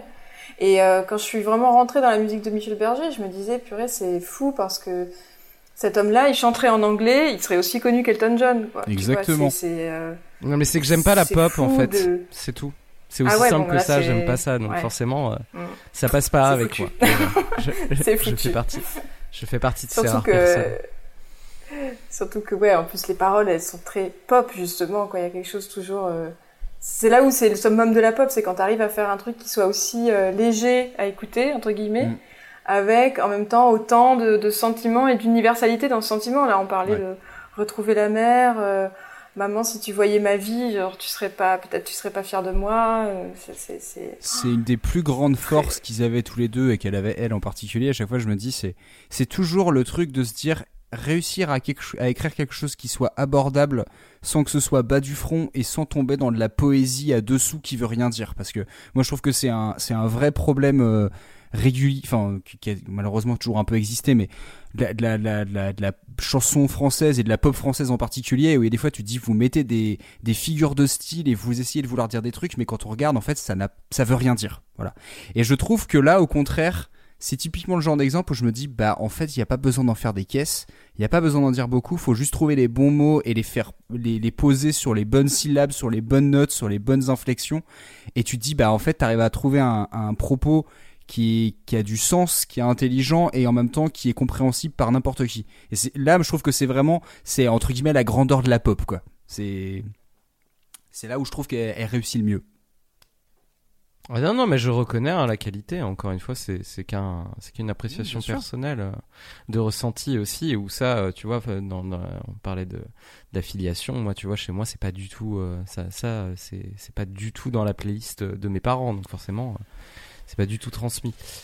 Ils s'écoutaient quoi, tes parents? Je suis curieuse. Peut-être qu'ils l'écoutaient en secret. Sans toi Non, non, non. Non, mais ils écoutaient, ils écoutaient quoi? Ils écoutaient quoi, tes Ah parents? bah, ils- ils- non, ils écoutent beaucoup de choses, euh, mais euh, mais c'est pas la chanson française, c'est vraiment un truc qui n'a jamais euh, qui n'a jamais euh, franchi euh, les portes de ma maison. Euh, non, non, C'est bah, plutôt, euh, enfin, c'est- marrant, tu vois, Ouais, parce que moi, je- pareil, je sais hein, si mon père, euh, la chanson française. Bah non, je dis c'est marrant parce que je vois un écho euh, par rapport à, ah oui, d'accord, moi pardon. qui pourtant a réussi à m'y mettre. Mais euh, euh, si peut-être mon père, il avait, je pense peut-être sur une cassette. Attends, il devait y avoir peut-être un titre de Laurent Voulzy, tu vois, genre Recollection. Mais sinon, euh, je veux dire, mon père, il est, enfin, je dis mon père parce que c'était vraiment lui qui écoutait de la musique, qui mettait de la musique tout le temps. Ma mère, elle écoutait pas du tout de musique, et il en, Dieu sait qu'il en écoutait. Et euh, vraiment, euh, je sais pas, à Gainsbourg, euh, c'était no way, quoi. Fallait même pas en parler. C'était, euh, c'est fou, quoi. C'est c'est fou parce que, enfin, je dis c'est fou parce qu'a priori, c'est plus, bah, je sais pas, quand t'es en France à l'époque, tu t'écoutes ça plus à la radio, etc. Alors que moi, j'y suis venue un peu euh, à contre-courant après. J'avoue que c'est un sujet qui, que j'ai toujours trouvé super intéressant des fois de se dire est-ce que tu enfin est- est-ce que est-ce que finalement tes parents ont des goûts assez prononcés pour que finalement ta culture musicale soit vraiment orientée par ça? Ou alors bah tes parents ils aiment des trucs mais finalement bah pas enfin tu, finis un peu par prendre un peu le tout venant et que c'est en fonction de ça que tu choisis ce que t'aimes ce que t'aimes pas? Moi je sais que per- per- personnellement mes parents euh, ils écoutaient un peu enfin entre guillemets un peu ce qui passait quoi. Et je sais qu'il y avait certains artistes notamment français qu'ils aimaient bien mais pas que. Et bah quand t'es gamin, tu pioches un peu et des trucs ça te parle, ça te parle pas, mais du coup, enfin j'ai l'impression que ça m'a aidé un peu à me dire, euh, à, à- à- entre guillemets, à graduer, c'est-à-dire qu'il y a des choses je les connais, c'est pas pour ça que je les aime, mais je, entre guillemets, je sais ce que c'est. Et avec le recul, je me dis, bah, c'est un peu une chance. Clem, non, je reviens vers toi. Euh, Oui. Quelle note de canapé tu mets sur ce morceau? Oh bah je mets 3 moi. J'aime cette idée de grand Non vraiment je, trois. je, je- Lucie, tu pars sur quoi? Écoute, moi, je vais carrément aller sur 1. Parce que pour moi, c'est vraiment la chanson. Euh, Moi, tu me mets euh, Si Maman Si. euh, si on l'écoute en boucle, là, je vais pleurer, quoi. Je, c'est, pour moi, c'est, c'est exactement le genre de chanson que j'écoute euh, pas trop. Parce que sinon, Ouais, je, je, je, j'ai plus dû, là. C'est, ça me fait chialer, quoi. Ah je ouais. comprends. Un. Et c'est marrant que tu parlé d'Allo Maman Bobo, Clem, tout à l'heure, parce que moi, c'est une chanson qui me fait exactement le même effet. Si, j'ai fait, si je l'écoute, je pense qu'à mon avis, j'ai envie de chialer dans un coussin, donc, donc on va éviter. Mais euh, Léo, tu pars sur quoi, toi? Euh, sur deux. Sur deux. Un, deux. Deux. Et euh, bah, j'étais parti sur deux aussi, tu vois. Comme quoi, on n'a pas les mêmes analyses, Léo, mais on a les mêmes notes à la fin. On n'a pas le même maillot, mais on a la même passion, comme dirait l'autre. Ça, tu, ouais, tu vas vraiment faire le bac de philo. hein. Eh ben, sur ce, d'ailleurs, mon cher Léo, c'est toi qui va, si- qui va conclure avec ton morceau. Pour faire comme, euh, comme Clément euh, au niveau du sujet, moi j'avoue que ça m'a pas beaucoup parlé non plus parce que euh, j'ai trouvé ça très euh, enfin fermé comme sujet dû au fait que du coup euh, mère fille c'était vraiment très spécifique je, je, je enfin le la, la filiation euh, je, je vois mais c'est vrai qu'il y avait un truc euh, qui me qui me gênait un petit peu euh, enfin qui me gênait c'est pas qui me gênait mais c'était ça a été difficile de trouver c'est pour ça que j'ai pas vraiment trouvé parce que pour le coup, j'avoue directement, c'est pas li- complètement lié au thème. Euh, ça a été assez compliqué parce que pour le coup, j'écoute pas tellement, je, je, je- le sais, j'écoute pas beaucoup de musique euh, faite par des femmes, à, ma- à mon grand regret. J'écoute pas non plus énormément les paroles des chansons. Euh, j'écoute beaucoup de musique instrumentale aussi, euh, donc forcément c'est un peu compliqué. Mais du coup, quand tu mère fille, je me suis dit allez, je vais aller euh, aller chercher ces euh, ces euh, ces meufs, ces euh, rappeuses euh, qui font du R&B en Angleterre parce que je suis un gros gros fan de de toute euh, cette vibe là avec euh, I Am BDD ou euh, ou DB, je sais plus comment ça se prononce. Ou alors euh, Georgia Smith ou euh, toutes ces toutes ces meufs là et du coup je me suis dit ah non vas-y je vais aller chercher Little Sims euh, qui est une rappeuse, euh, qui est, euh, qui- c'est génial ce qu'elle fait. Et en fait, je suis tombé sur un morceau de Mahalia, euh, qui est une, je sais pas si c'est vraiment une rappeuse parce qu'elle fait pas beaucoup de rap, c'est plutôt une une chanteuse de R&B. et je suis tombé sur un featuring avec Little Sims et qui s'appelle Proud of Me, dont on va écouter un extrait maintenant.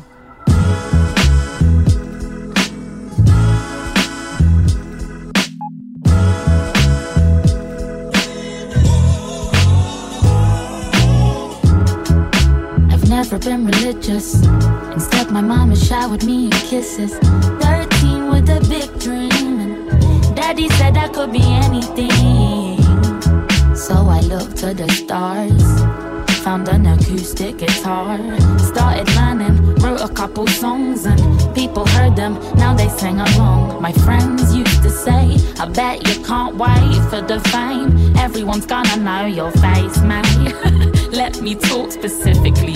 That don't mean shit to me. I wanna keep bits of me to myself. Uh, I don't need your publicity all up in my business. That right there is a sickness. Keep it to yourselves.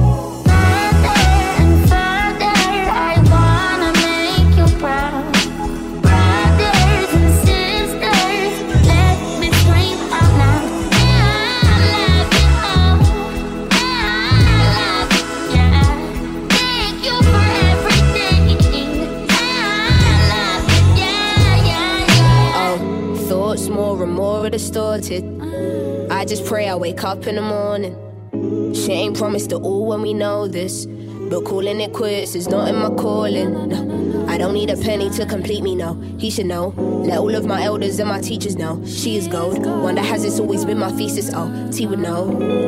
What is this life that I lead? This is the life of a G. Can I enlighten you, please? I don't ever feel to be like what they're all trying to be. You don't even know. I am the one you were dying to meet. What are you finding beneath? Lies dressed as honesty. Honesty, you should follow me. Down a rabbit hole, I go, I know. Change is scary, we call this life, so what? Move on. I'll always give you the realness, it's tough love.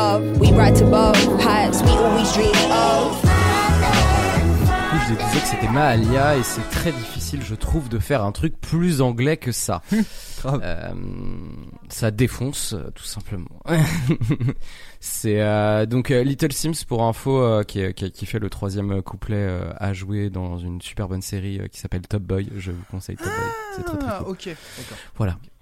Euh, qui euh, du coup aussi euh, Little Sims qu'on peut voir apparaître sur euh, des- un album de euh, mince de Gorillaz.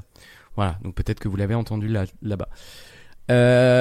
Alors ouais, le morceau est pas hyper et, et c'est le refrain Proud of Me. ça parle de mother and father, donc c'est pas complètement lié à la mère.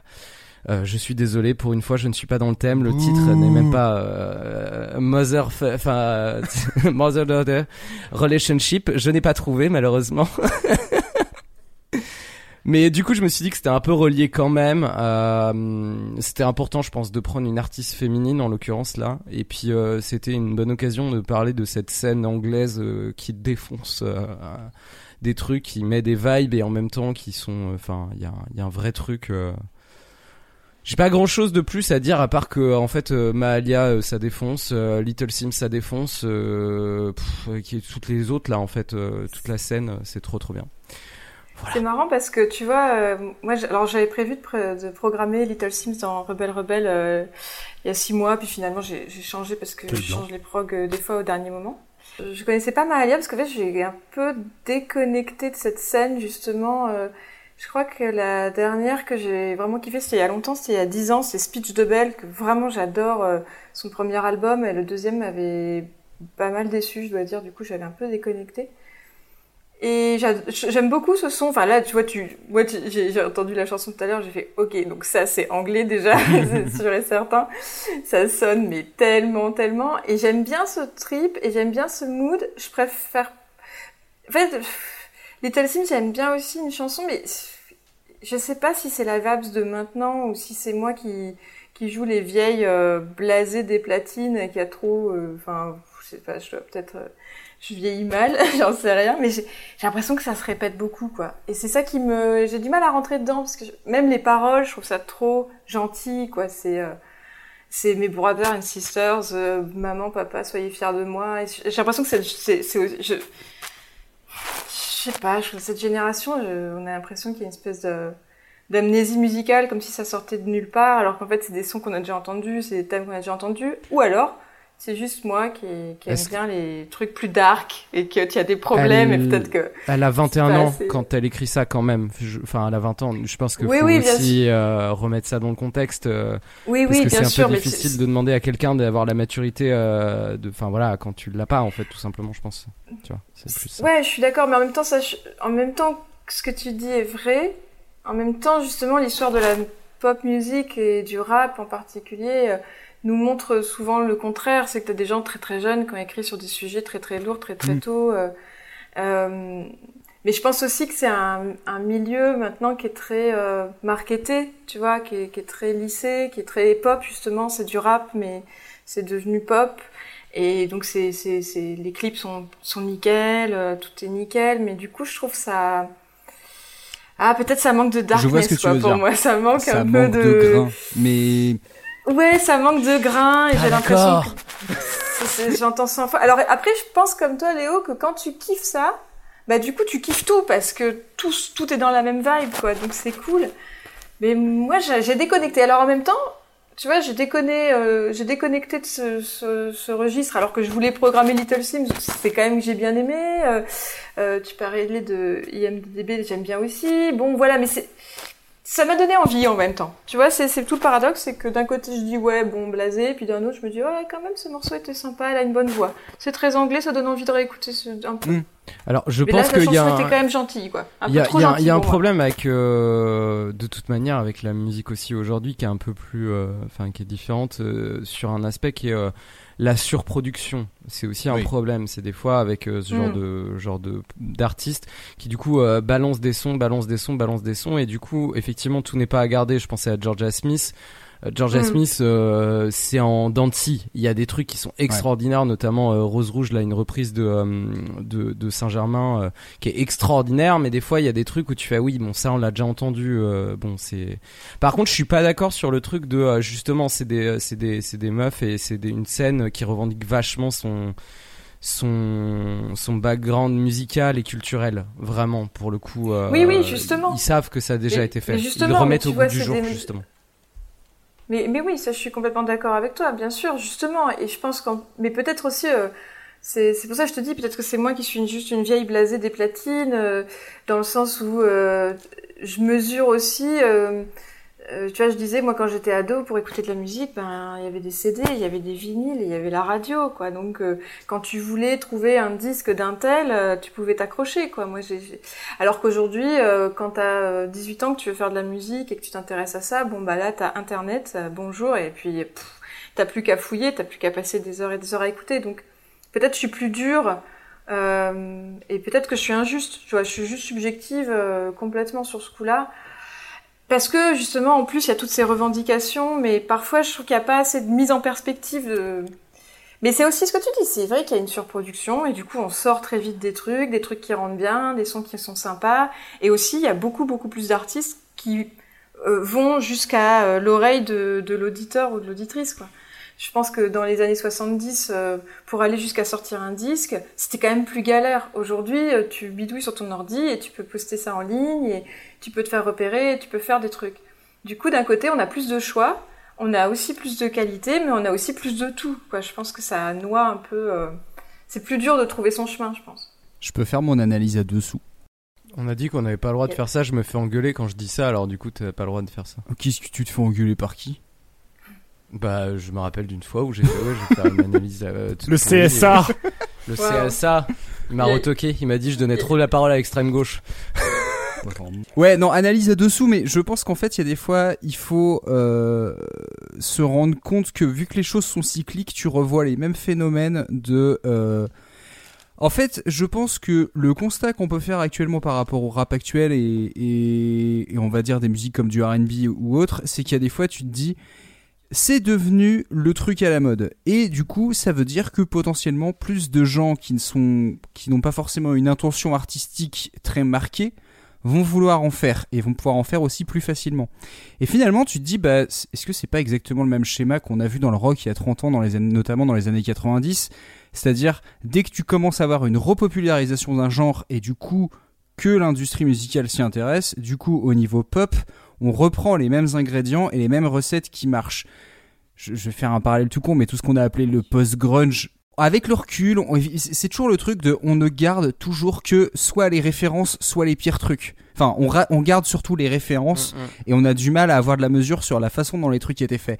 Et sur le côté industriel et le côté les trucs qui sont faits euh, un peu tous de la même façon qui se répètent, bah en fait le phénomène n'est pas nouveau. Ce qui est nouveau, c'est que maintenant c'est plus forcément des labels ou des maisons de disques qui vont faire les trucs, ça peut être des personnes individuelles qui vont faire ça plus facilement parce que les outils sont beaucoup plus accessibles, parce que la diffusion est beaucoup plus accessible.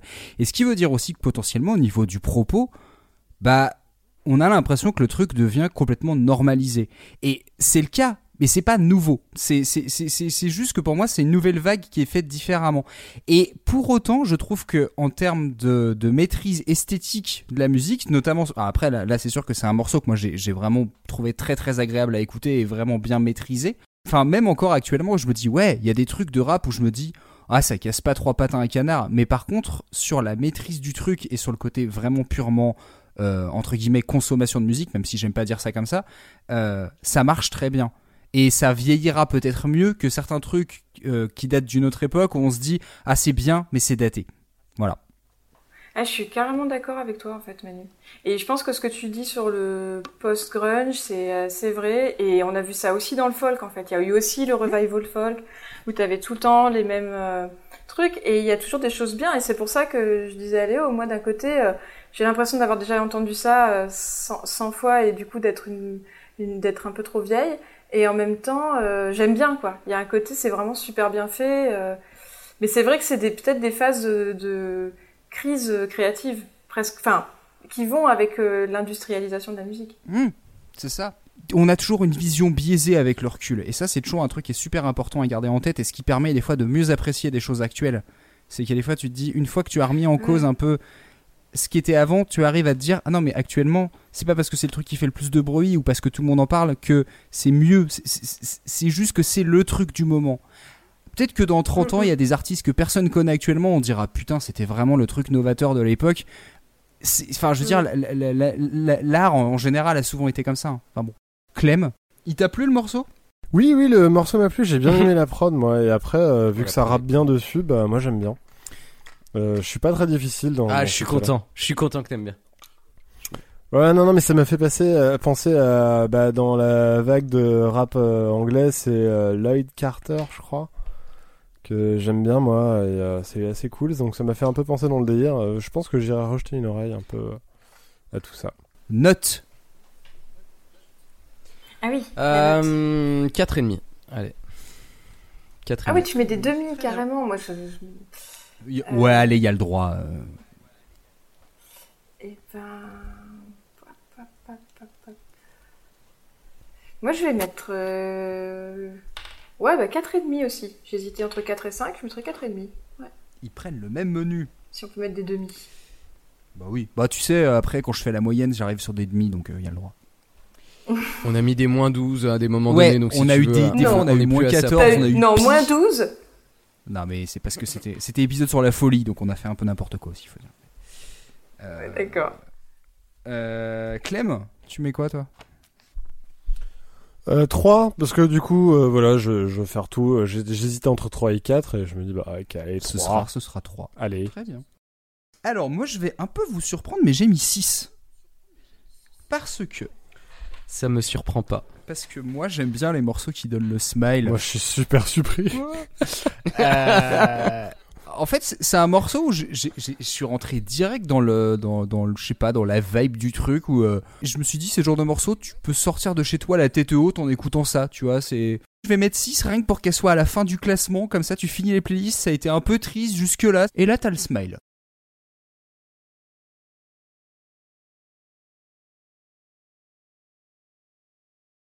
Bon, en tout cas, merci beaucoup pour tous vos morceaux, parce que c'était une jolie sélection. J'avoue qu'autant le sujet était, un peu, euh, euh, je dirais pas difficile, mais en tout cas, c'était un beau challenge. Est-ce que vous aviez pensé à d'autres idées? Je sais pas, d'autres morceaux qui vous sont passés en tête? Oui, moi du coup j'avais pensé à plein d'autres choses, euh, puisque je disais j'avais pensé carrément à faire un sujet d'émission là-dessus.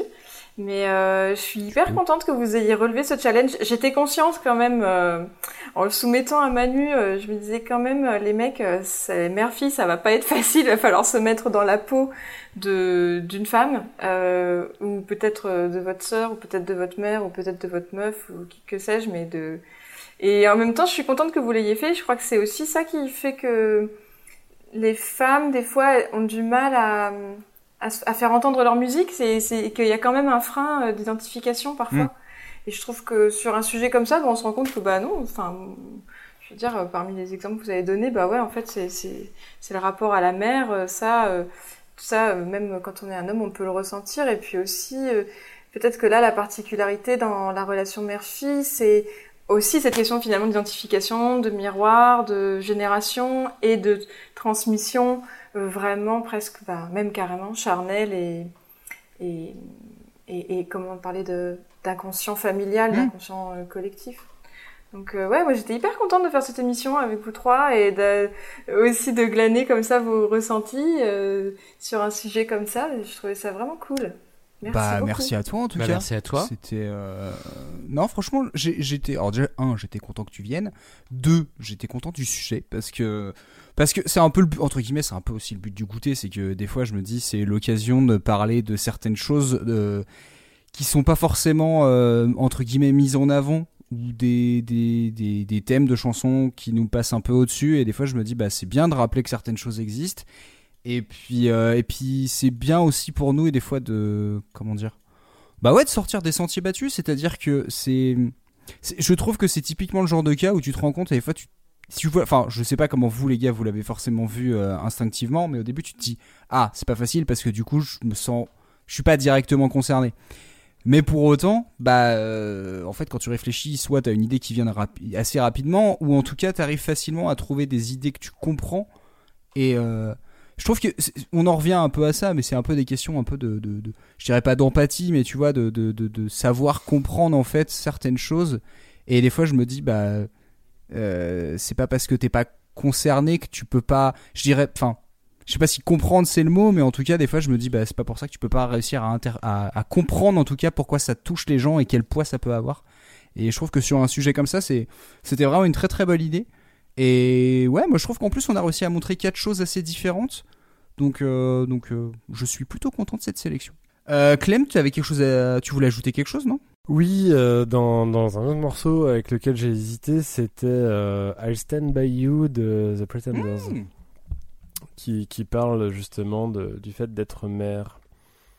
C'est Voilà. vrai. J'ai pas beaucoup de choses à dire dessus, c'est d'ailleurs pour ça que, que je l'ai pas choisi. Mais euh, parce que du coup, j'allais te dire, euh, Alors- c'est c'est Chris Ryan qui écrit pour sa, sa fille, Alison Bayou? Pour sa fille, ouais. Ouais, D'accord. à la, à la base, oui. Bah écoute, du coup, j'ajoute, là, je vais Ouais. pouf, mettre une Mais petite euh, piécette dans le pi- piécette dans le pot commun. Ça me fait penser que là, ce soir, euh, en venant pour faire l'émission, j'avais pensé à plein de trucs. Et puis ce soir, euh, j'écoute, je passe un truc dans ma, mon podcast, enfin, dans mon iPhone et je fais ah mais tiens, il y avait ça aussi. Hmm. Ça me fait penser à à Tori Amos qui a fait un duo avec sa fille qui s'appelle Promise. Oui. Et c'est euh, prom- promets-moi euh, que tu me diras pas euh, qui aimer, tu promets-moi que tu me diras en gros promets-moi que tu, me- tu, me- tu me prendras pas pour une vieille conne et promets-moi que tu me laisseras vivre ma vie sans me juger. c'est ça. Sinon, il y a une chanson de Laurie aussi. Ouais, non, mais il y en a, il y avait du Chimène Badi aussi. ça existe et je ne jugerai pas ceux qui aiment ça, c'est juste que je trouve qu'il n'y a pas Mais grand chose oui, à dire dessus. Donc, euh, bon. Ouais, Non, mais voilà, c'est tout à fait ce que tu disais. free, donc. C'est c'est ça Manu dont tu parlais, c'est euh, l'empathie, c'est hyper, euh, c'est ça, c'est comprendre l'autre et se mettre à la place de l'autre. Et quand tu parlais, vous parlez de Laurie ou de To Be Free, il y avait parmi les thèmes auxquels j'avais pensé, j'avais pensé au mauvais goût. Tiens ça, ça pourrait être un thème pas mal pour un goûter, tu vois, genre un goûter musical sur le mauvais goût. Genre je serais venue avec un truc, euh, je sais pas, euh, moi je pensais comme ça à une chanson de Céline Dion hyper hyper trash. Mais euh, voilà, écoutez, si un jour vous avez un invité qui sait pas, ou si vous avez envie pas de vous éclater, C'est pas con, ça, pourrait être un truc, tu vois, mauvais Euh, goût. mais maintenant, j'ai envie de le faire, celui-là, et je sais déjà ce que je vais vous faire écouter. Ah bah très bien, ah bah voilà. Alors maintenant, si quelqu'un veut être invité mais n'a aucune idée, n'a pas envie de chercher, nous avons ce thème en stock. Mauvais goût, voilà. Euh, Léo, t'as pas le droit de choisir une chanson qui s'appelle Bad Taste, c'est de la triche. Et on va pouvoir gentiment fermer, enfin terminer ce goûter. Euh, avant quand même, euh, Lucie, merci beaucoup d'être venue jouer avec nous. Ouais, merci, encore. C'était. Merci à vous, merci beaucoup, beaucoup de merci m'avoir invité.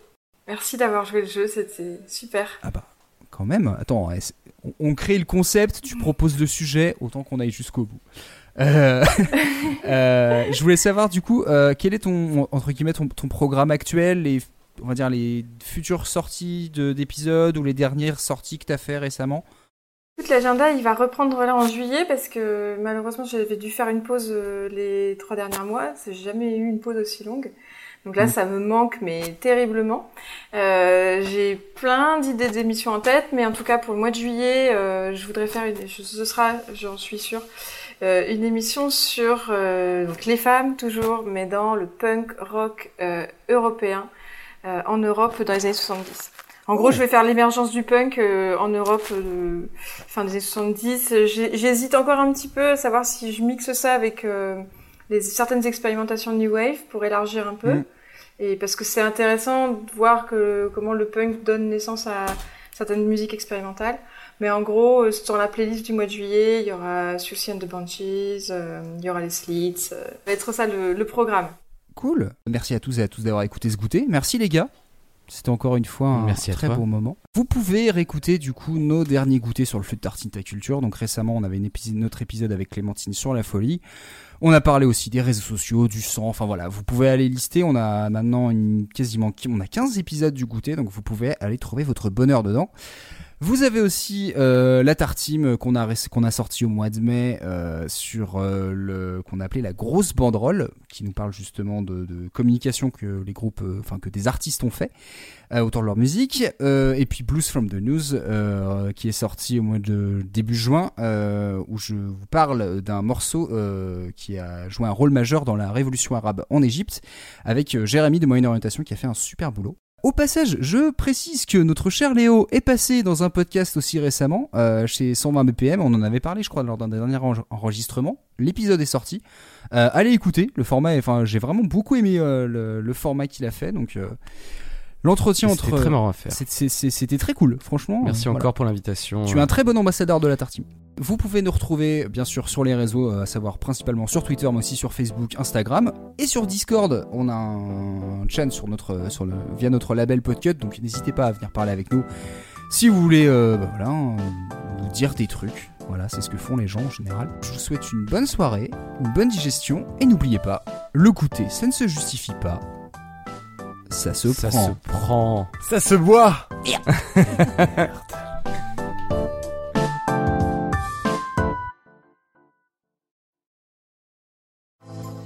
Tartine ta culture est membre du label Podcut. Podcut Mais qu'est-ce que c'est? Podcut est un label de podcast créé en 2018 produisant 25 podcasts et 25 propose- podcasts? Incroyable! Oui, 25. Ah mais c'est génial! Mais c'est super! Trop bien! Waouh! Non. Incroyable. Incroyable. Incroyable. Incroyable